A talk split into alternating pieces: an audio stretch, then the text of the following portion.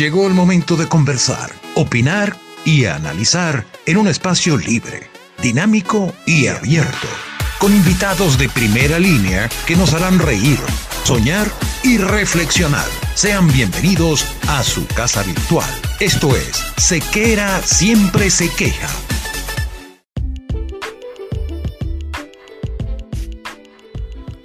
Vestir bien no es casualidad, es cuestión de actitud. No podemos dejar en manos inexpertas el cuidado de nuestra imagen. Por eso, ponerse en las manos del maestro Carlo es la decisión más acertada. Ingrese al mundo de la exclusividad, ingrese al mundo de Carlo y en estos momentos difíciles de distanciamiento social, por favor, quédate en casa.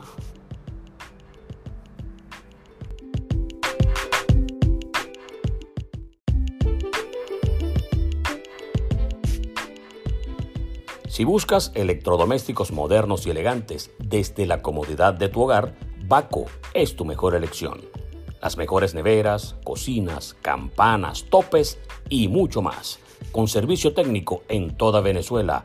Comunícate vía WhatsApp al 0424 218 392 y solicita tu presupuesto.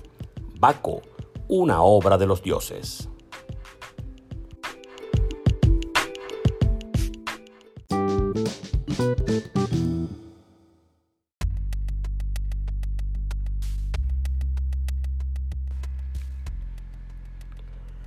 ¿Qué tal amigos? Sean bienvenidos a una nueva entrega de Sequera Siempre se queja. Agradeciendo, como siempre, la oportunidad que nos brindan de llegar a, a sus teléfonos, a sus computadoras, a sus tablets. Y esto no deja de ser satisfactorio. El número de reproducciones que refleja el sistema de la aplicación, así nos permite apreciar que un buen número de personas han escuchado las reproducciones de los podcasts y esto sencillamente nos alegra, porque de eso se trata, de que el, que el contenido que estemos compartiendo con ustedes de alguna forma lo reciban, lo digieran y en muchos casos lo comenten, porque también han enviado bastantes mensajes de voz y algunos mensajes eh, privados y todo eso que nos hacen seguir contactando gente y tratando, por lo menos en esta instancia de la, de la pandemia, hacer más frecuentes las publicaciones. Ya en otras ocasiones hemos dicho que el formato ideal de publicaciones es quizá una o dos veces por semana, incluso con un poco más de duración por cada podcast, pero ya esto es en cuestiones de, los expertos que siempre recomiendan todas estas cosas, como nos recomendaron que al principio eh, colocásemos eh, la mayor cantidad de podcasts posibles porque se trataba de una situación especial donde la gente estaba en sus casas esperando algún tipo de contenido para digerirlo.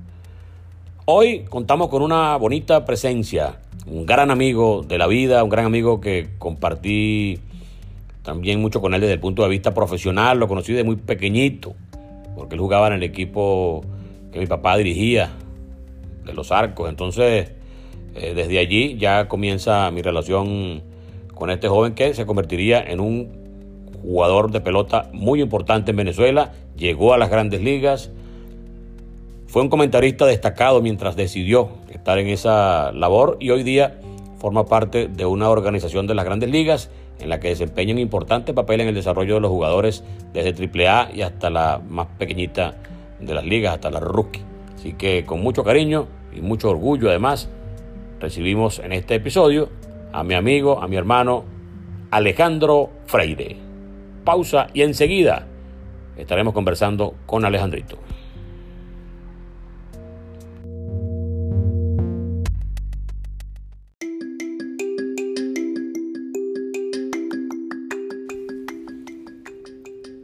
Llegó el momento de nuestro invitado especial en Sequera Siempre se queja.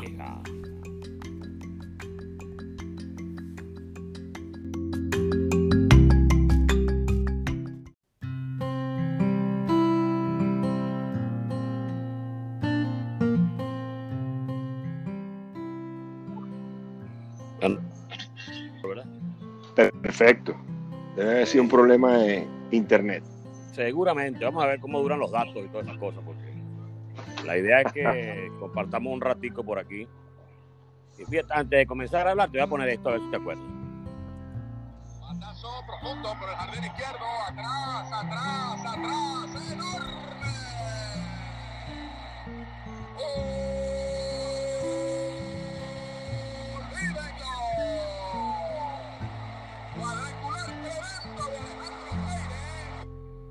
Wow, qué recuerdos, ¿no? Eh, primero de la final, 9697, en la voz de Fernando Arriaza. Narrador muchos años de los Leones del Caracas, eh, gran profesional, eso sí. Como no? debe haber dejado de dolerle un poquito ese, ese tablazo que le dieron.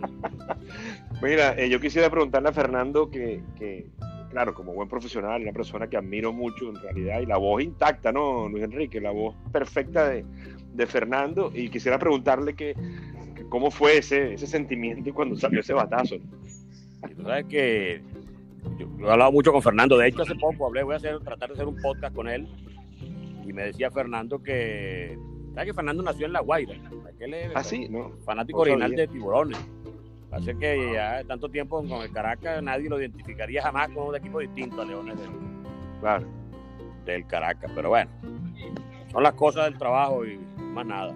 Alejandro, tú sabes que cuando se habla de, del nivel profesional de la gente, del nivel de, tesón y el empeño dentro de una disciplina, eh, tu caso es bastante particular. Tú tuviste una proyección inicial muy buena para llegar rápido a grandes ligas, pero apareció el fantasma de las lesiones, un problema en el hombro, que se, salía, un problema que, fue bastante complicado.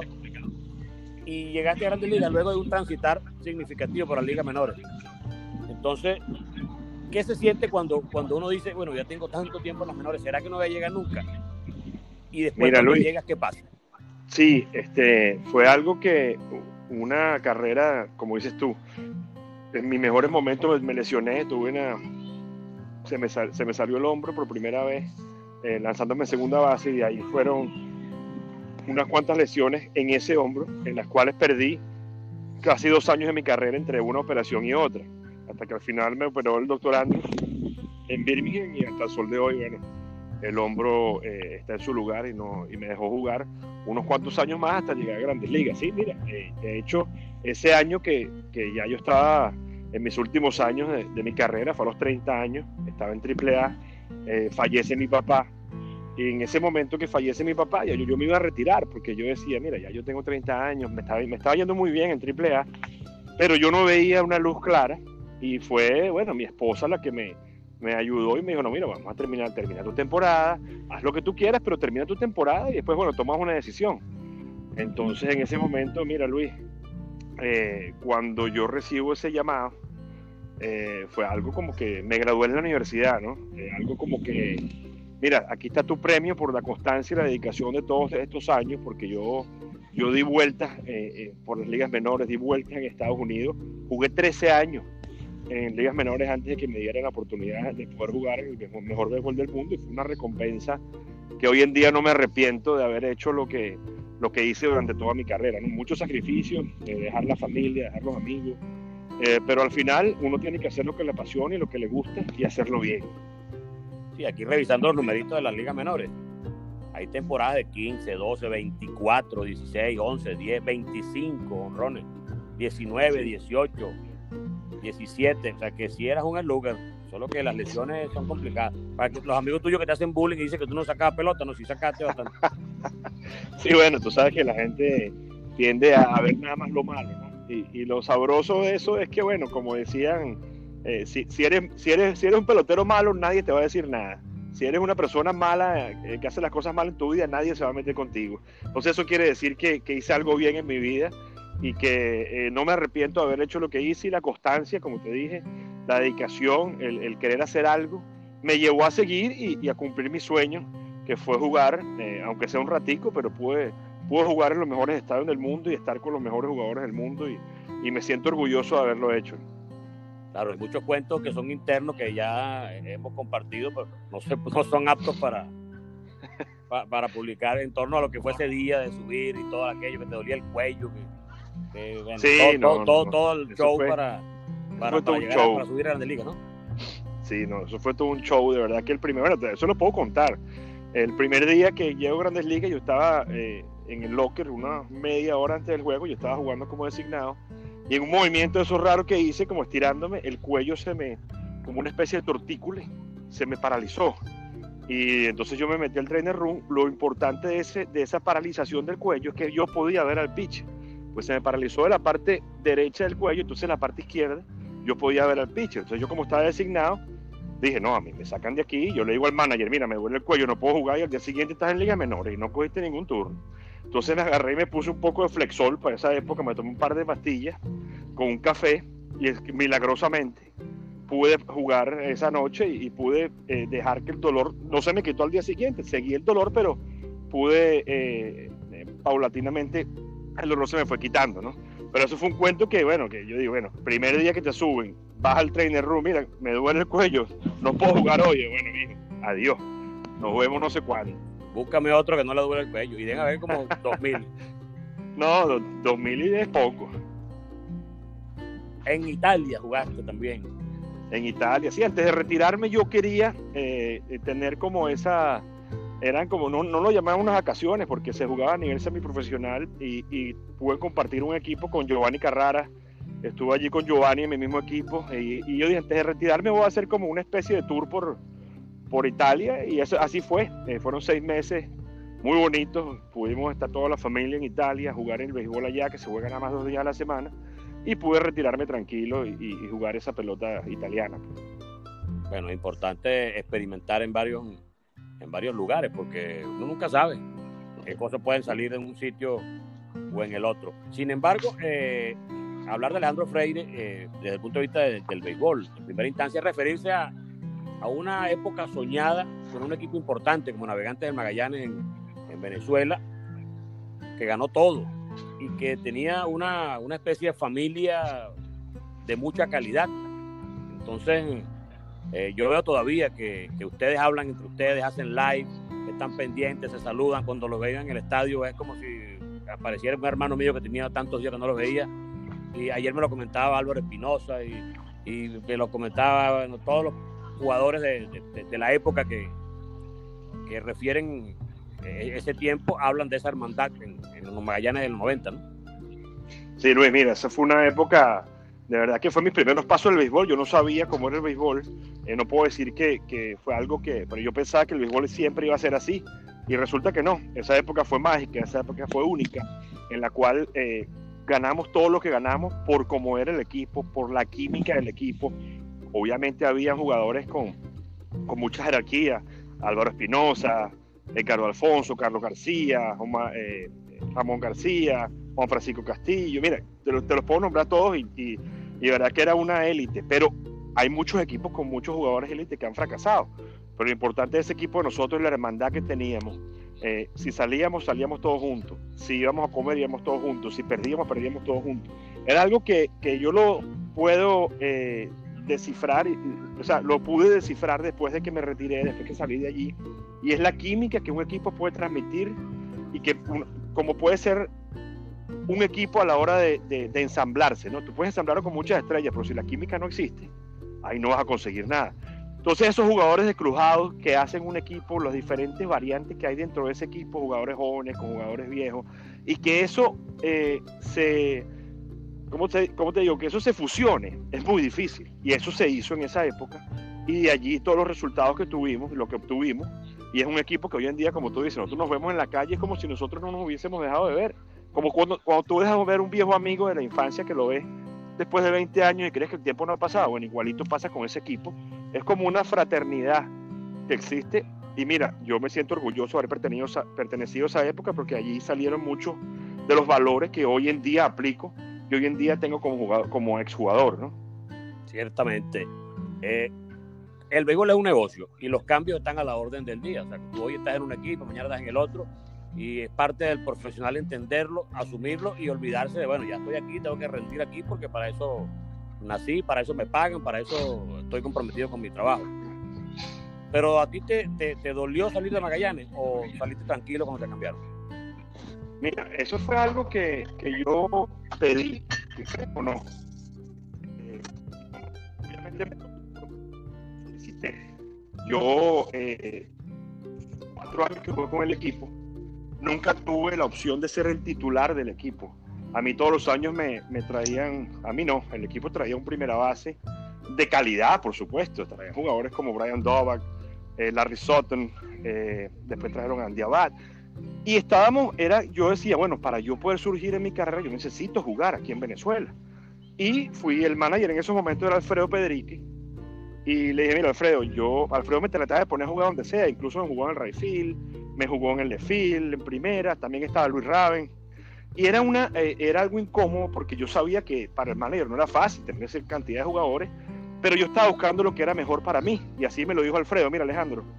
Y yo lo hablé con él. Y me dijo, mira Alejandro, lo mejor para ti es que tú eh, pidas un cambio y salgas del equipo. Porque para que tú puedas jugar y desarrollarte y agarrar 200 turnos aquí, que es lo que tú tienes que hacer. Y así fue eh, una conversación muy amena con Alfredo Pedrique, Alfredo Guarrama, que quiero mucho y quise mucho. Eh, y lo mejor, decidimos que lo mejor para mí era eso, eh, salir del equipo, pedir un cambio y lo hicimos. Y, el cambio resultó bueno tanto para Magallanes como para, como para, para mí. Y al final eh, me ayudó en mi carrera a desarrollarme como jugador. Me dolió, ¿cómo no? Claro que me dolió porque dejé una familia, pero esa familia ya los principios yo los tenía y los llevé hacia otros equipos, pues cosa que hoy en día agradezco y hoy en día muchos peloteros, incluso en estos días eh, cosa que, me quedé loco, ¿no? Me quedé sorprendido cuando Víctor Martínez estaba metido en uno de esos lives y Víctor fue compañero mío en Caribe de Anzuate y cuando Víctor estaba empezando y Víctor me dijo, no, si yo fui el que yo aprendí a jugar eh, béisbol fue por ustedes, por la pelota que ustedes me enseñaron. Cosa que me sentí bastante, bastante orgulloso que una persona de ese calibre nos haya dicho ese comentario, ¿no? Sí, Caribes, Águilas del Zulia, fuiste una persona importante, un bateador importante para, para el elenco zuliano. Tiburones de la Guaira también debió jugar con ellos. Y esto no, deja de ser eh, una experiencia sólida, de, ver varios escenarios, de recorrer varias familias peloteriles y, mientras más gente conoce uno, al final termina aprendiendo un poquito más. Pareciera que es así. Claro, sí, mira, eh, como te digo, todas las divisas en Venezuela tienen su particularidad, todas son de diferentes personas, diferentes dueños, y en, todas aprendí algo, en todas aprendí algo. Eh, por supuesto, cuando fui a las Águilas, o hasta hoy en día, tengo una buena amistad con Pepo Machado, con, el mismo Fofo, y esa amistad eh, eh, igual con la gente de La Guaira, los Herrera. Y mira, fue algo muy bonito que, me ayudó a mí a, crecer como pelotero y a crecer como persona. Cuando tú empezaste, que te convocaron como comentarista, creo que fue con Ponte por ahí en Sport Plus, ¿no fue? ¿O, no? Eh, Sí, eh, exacto. creo que fue primero con Ponti y, María Alexandra, o eh, creo que fue con Cordido primero en Venevisión, no, no recuerdo. Yo creo que primero fue en Sport Plus. Yo estuve con Ponti haciendo los juegos de, de MLB viejos, ¿te acuerdas? Sí, los, clásicos. Ahora, sabes qué, ahora, me pusiste a pensar. yo creo que me, estamos, yo me estoy volviendo viejo ya.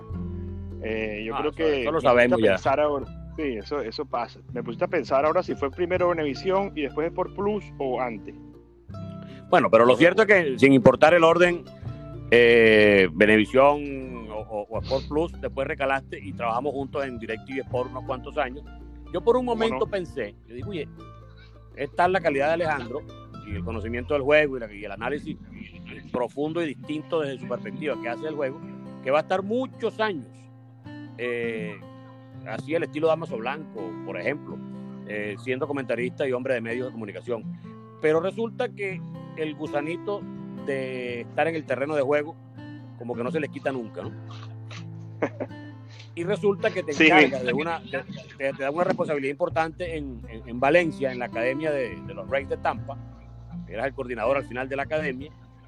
Yo incluso pensé, uy, se está yendo todo este poco de academias del país qué va a pasar con Alejandro. Bueno, no, tal es el aprecio que tienes en esa organización que estás viviendo en los Estados Unidos desde hace un buen rato con tu familia, estás trabajando con los Reyes de Tampa Bay y cada día tiene más responsabilidades. Hasta se habló incluso de que iba a ser manager el año pasado en, una categoría y resulta que ahora está como coordinador de nuevo de todo lo que es las operaciones de terreno allí en la Liga Menores. O sea, háblanos de todo lo que estás haciendo y todo el, proceso de, de, ser ahora un personaje importante dentro del desarrollo de peloteros de una organización como los Reyes de Tampa? Mira Luis, sí, eh, a mí me encantó la experiencia que tuve con ustedes, de verdad que aprendí muchísimo de todos ustedes, unos profesionales eh, inmensos en ese momento. Mira, compartir con ustedes de verdad que me, a mí me nutrió mucho eh, en todos los aspectos. Eh, compartir esas transmisiones en las cuales ustedes dejaban que, que, que, yo pudiera, me pudiese desarrollar, pudiese hablar, y ustedes me guiaron mucho, yo aprendí mucho en esos, en esos años como comentarista. Y bueno, mira, sí, en ese momento estaba haciendo las dos cosas. El equipo de Tampa eh, me dio la responsabilidad de dirigir la academia en Venezuela, la mano de Ronnie Blanco, el, el, eh, el hijo de Damaso. Es una persona a la cual he aprendido bastante. Y ahora aquí en Estados Unidos eh, me ofrecen venirme para acá, primero como coach de bateo. Tuve tres años siendo coach de bateo en, una categoría eh, clase A. Este año me ofrecen eh, ser manager. Y ya eso estaba casi listo, ¿no? Entonces después se, se, se abrieron unos puestos y se abrió un puesto de, de ser el coordinador de las ligas menores.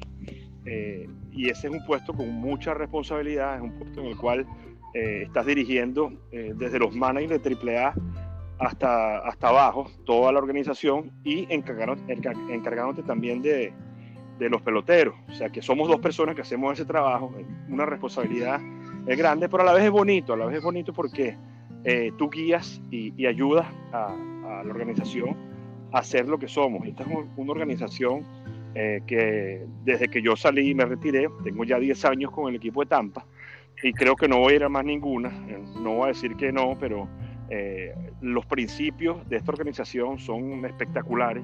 Eh, la, el dueño de esta organización es una persona que se sienta con, contigo a comer como si fuese uno más, eh, el gerente. Es, es, es una operación como familiar, como tal cual yo la viví en el Magallanes que empecé. Bueno, así es la operación de Tampa, claro, obviamente a otro nivel, pero es algo que, que hasta el manager eh, parece uno de nosotros. Aquí no hay diferencia. Y eso es el éxito que ha tenido esta organización. De hecho, el staff de grandes ligas, el 90% o el 80% del staff de grandes ligas vienen de ser coach en nuestras filiales y vienen de ser de la organización. No buscan nadie de afuera, sino simplemente creamos esa familia y la, la cual se mantiene unida. Y de allí, mira, como hablamos al principio, de allí vienen los éxitos de la organización. Todo el mundo dice, ¿qué hacen estos tipos? ¿Qué hacen los reyes? Todo el mundo pregunta. Y yo creo que la respuesta es simple. La unión familiar y las ganas de querer trabajar por, por, por la empresa son desde el, desde el número uno hasta el número 500 de los empleados aquí, todos están dispuestos a trabajar por esta empresa. Tú sabes que cuando la gente va llegando y va ascendiendo poco a poco en ciertos escalafones dentro de una empresa, dicen que el mejor jefe o el jefe deseado es aquel que conoce casi todos los trabajos de su subalterno. O sea que si tú, por ejemplo, eres contador en jefe de algo, entonces la idea es que tú sepas cómo resolver una cuestión pequeña a la hora de que tengas que guiar a uno de tus empleados, por ejemplo. ¿Será esta preparación que has tenido desde el punto de vista de, coordinar ligas menores, de coordinar academias en Latinoamérica, eh, puntos acumulativos para que eventualmente se pudiera ver a Alejandro Freire o como gerente de un equipo en Venezuela, si es que algún día eh, es interesante la propuesta, o como gerente quizá, o un puesto más cercano de la gerencia en, otra organización, en el caso de que Tampa no te presente una oportunidad de aquí a un tiempo? Mira Luis, yo simplemente eh, hago mi trabajo, aprendo cada día más creo que el béisbol está yendo para un sitio que, que, todo el mundo sabe el nivel tecnológico que el béisbol está tomando y cada día hay que aprender más. Yo lo veo eh, con todo el respeto que se merecen. Lo veo como, como los doctores que siempre tienen que estar estudiando. En el béisbol está sucediendo lo mismo. Tú no te puedes quedar en lo que tú sabías. Siempre tienes que estar estudiando un poco más. Todos los días sale algo nuevo. Todos los días sale eh, tecnología nueva para hacer mejor a los jugadores. Y yo simplemente hago mi trabajo, busco ser mejor cada día, busco ayudar a, a, a, mi staff y busco ayudar a los jugadores cada día. Y eso es lo que a mí me llena. Eh, si va a pasar eso, yo creo que el futuro, el destino lo tendrá. Creo que, mira, yo no estoy buscando eh, esos puestos, simplemente yo lo que quiero ser es cada día mejor y cada día ayudar a los demás a ser mejores. Eh, y, igualmente, no cometer los mismos errores que yo cometí durante mi carrera. Por mi experiencia, ahora creo que he ayudado o voy a seguir ayudando a mucha gente a no hacerlo. Y ca cada quien tiene su camino. No estoy buscando ese tipo de puestos. Si vienen, bienvenidos sean.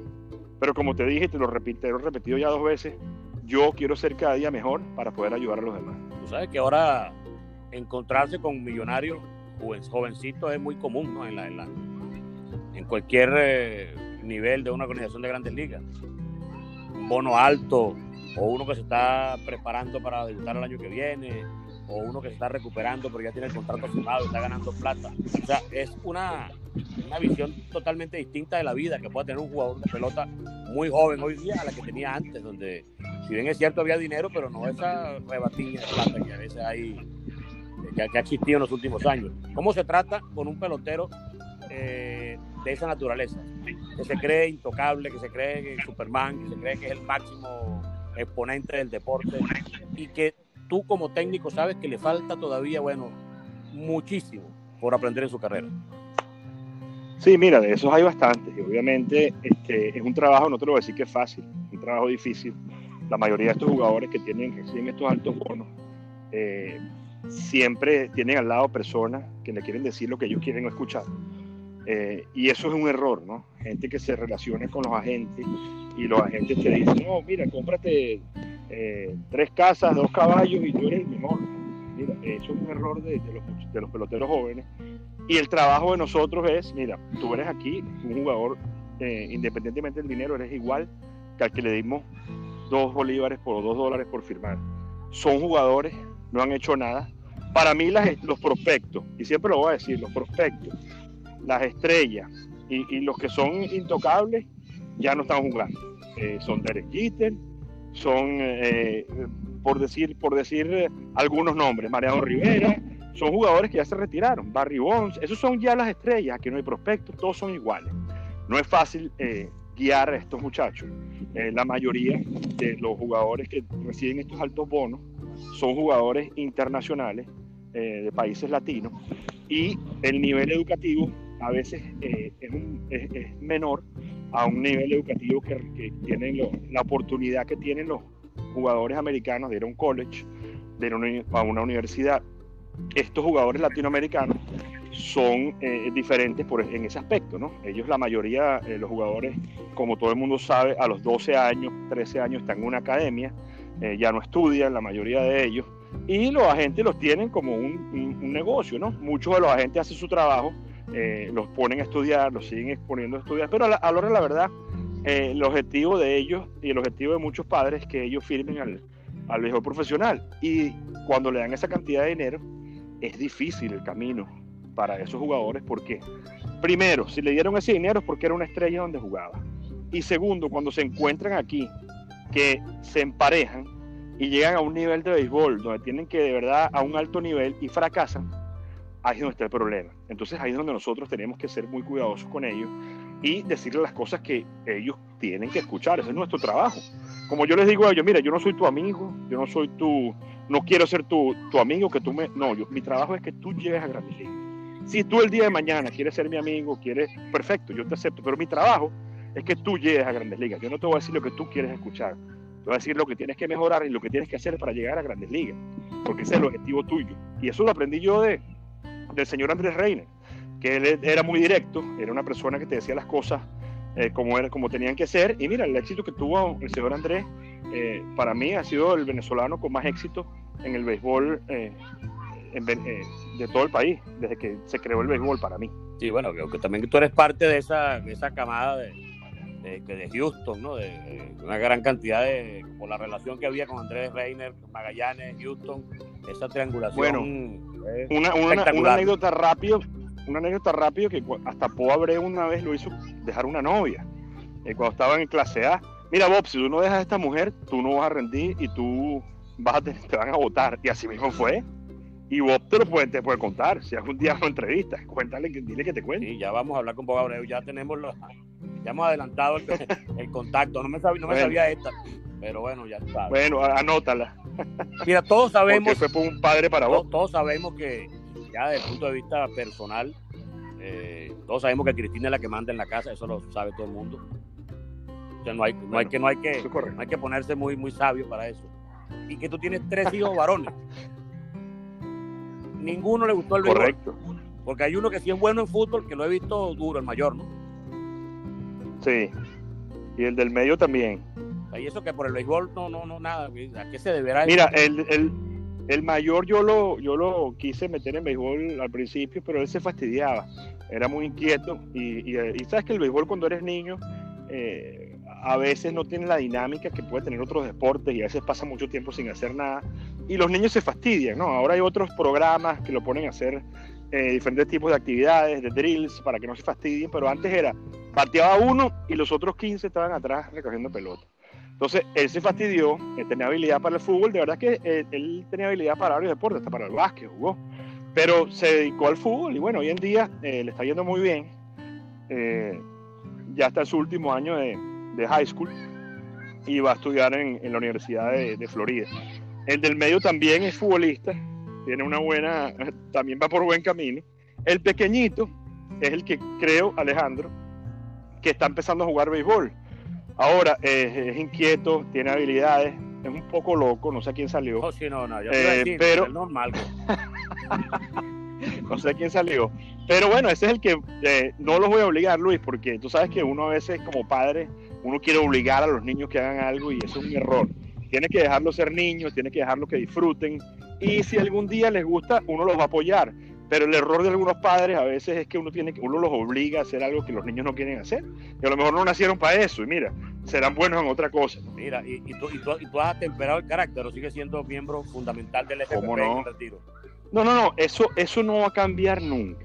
Pero, pero obviamente a medida que uno va madurando, a medida que uno va a, eh, asumiendo más responsabilidades, uno tiene que a veces, eh, uno va entendiendo, ¿no? Cómo es, el, cómo es la vida, a veces hay que, que, que, dar dos pasos hacia atrás antes de dar uno hacia adelante, y creo que uno va aprendiendo poco a poco a, a, a ser más pasivo en las decisiones y, en la, y, y, todo lo que uno hace, creo que a veces, y, y la experiencia, la experiencia te lleva a cambiar. Eh, como te cuento, mira, ahorita tenemos un departamento nosotros que es de, se llama Mental Skills Department, que es de los... Eh, aquí trabaja, trabajan cinco personas a nivel de ligas menores trabajando la mente de los jugadores. Eso nunca en la vida se había visto. Yo les dije a ellos, mire, si ustedes hubiesen existido cuando yo jugaba, a lo mejor yo hubiese jugado 20 años en grandes ligas. Porque de verdad que ayudan de una manera eh, especial, de una manera particular, a trabajar la mente del jugador y ayudarlos a, desarrollar cosas que, que, uno no sabe que existen y puede desarrollar. El carácter, eh, cómo manejar malas situaciones, y son personas, son gente profesionales que están eh, graduados de universitarios de cómo manejar esos problemas. Y mira, uno de mis problemas cuando yo jugaba era ese. Yo tenía un carácter insoportable, a mí nunca nadie me lo dijo. Yo tuve que, después de viejo en el béisbol, tuve que yo mismo decir, bueno, ¿y por qué a mí no me llevan para allá? ¿Y por qué a mí no me.? Por eso mismo, porque mi carácter era un carácter que, que ni yo mismo me soportaba. Entonces, a eso volvemos. Yo no quiero que eh, los jugadores y las personas que están en este negocio pasen lo mismo que yo pasé, ¿no? Porque a mí nunca nadie me dijo eso. Pero tú recuerdas el día de tu debut con DirecTV, eso fue en Valencia, ¿no? ¿Cómo no? Entonces eh, yo estaba presentando la transmisión y John Carrillo estaba contigo para, para, el, para presentarte. Pues yo dije, buenas tardes, amigo, bienvenido a la inauguración oficial de la temporada de País para acá. Este, bueno, y aquí está el staff que siempre lo va a acompañar, pero hay una sorpresa que tiene John Carrillo en el terreno de juego, que va a incrementar los niveles de adrenalina, algo así dije yo en la, en la transmisión y tal. Entonces ahí te presentó John y debutaste y tal, ¿no? Pero eso fue haciendo eso, pero a, la, a los tres segundos tú ibas a ir para, ibas a Magallanes y el vigilante no te dejó pasar. Y, y debutando el mismo día del debut, ya formaste un zaperoco ahí. Entonces ahí dijimos, ahí está, mira, ahí bueno. está Freire, ya no ha debutado todavía y ya está peleando con la gente encorbatado, qué bárbaro. ¿Tú te acuerdas de ese día? Bueno, esos son, sí, esos son cosas que no, no me gusta, no me gusta recordarlas, pero a la vez eso es un, problema que viene hace mucho tiempo y yo en ningún momento quería entrar al, al Club House Magallanes, simplemente me iba a servir un vaso de agua en el dogado porque hace un calor insoportable. Y bueno, no fue, el vigilante no me dejó entrar por órdenes de un directivo. Eh, eso fue, eso fue lo que pasó. Entonces yo, bueno, dije, bueno, está bien, pues eh, no hay problema, yo me voy, pero tuvimos nuestras palabras. Son cosas que, mira, eh, son cuentos que, que, bueno, nos podemos extender en el cuento, pero yo creo que no vale la pena nombrar a personas que no, no deben no, ser no, nombradas. No, nos referíamos sencillamente al, como yo, yo, diciendo, que íbamos a tener adrenalina y no, y aguantaste ni, ni, ni, ni bueno, media hora. no aguanté. No, no, yo creo que ni en, en, antes de empezar la, tra la transmisión Mira, Luis, de verdad que fueron momentos eh, espectaculares los que viví con ustedes y le doy las gracias a todos ustedes por haber, por haber sido parte de, de mi crecimiento como profesional en ese aspecto, porque en realidad eh, yo no sabía muchas cosas que, de la manera que ustedes ven el juego y de la manera que ustedes analizan las cosas, que aprendí muchísimo de, de ese gran grupo que teníamos allí, que era para mí, era, eh, eh, fue un grupo excelente, ahí no había ninguno, ahí no había no malo en ese grupo que teníamos nosotros, eso era espectacular. Cuando hacíamos esas transmisiones yo gozaba porque yo, yo esperaba esos momentos para, para compartir con ustedes y en, y en verdad que yo creo que el público también lo disfrutaba. Se compartía, también se compartía después del juego de manera muy interesante. Que, ¿Cómo no? Que también hay bastantes cuentos, pero... Pero ahí, ahí era más sabroso compartir porque ahí estábamos más relajados. ¿Cómo no? ¿Cómo no? Alejandro, te agradecemos muchísimo que en medio de la cuarentena y que le hayas pedido el permiso a Cristina de que te regale esta media hora para que, para que converse con nosotros y, y siempre enriquecedora ver un, un, lo que estás haciendo en este momento y, y, todos los planes que tienes. Sabemos que la proyección tuya va más allá porque tu característica y de, trabajador y justo lo que quiere la gente de Tampa lo ha encontrado en un individuo como tú. Y yo me siento muy contento porque cuando los hermanos de la vida le va bien, entonces a mí también me va bien.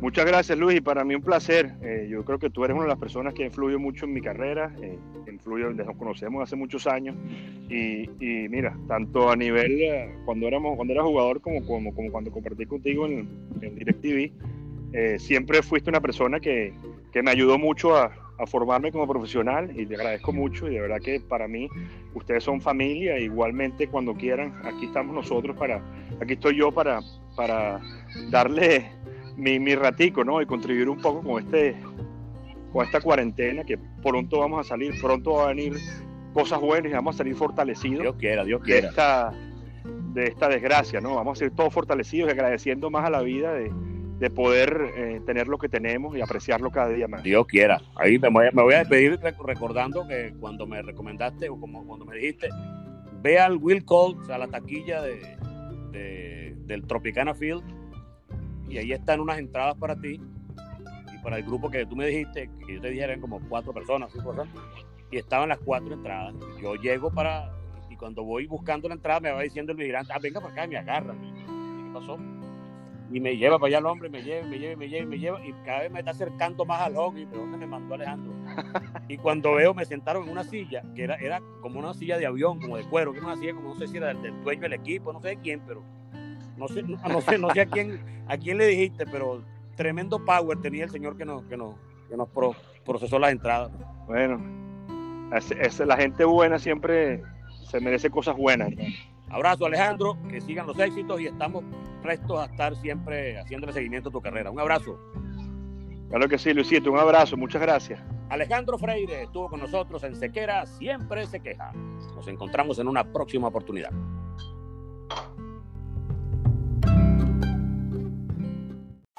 Y esto fue Sequera siempre se queja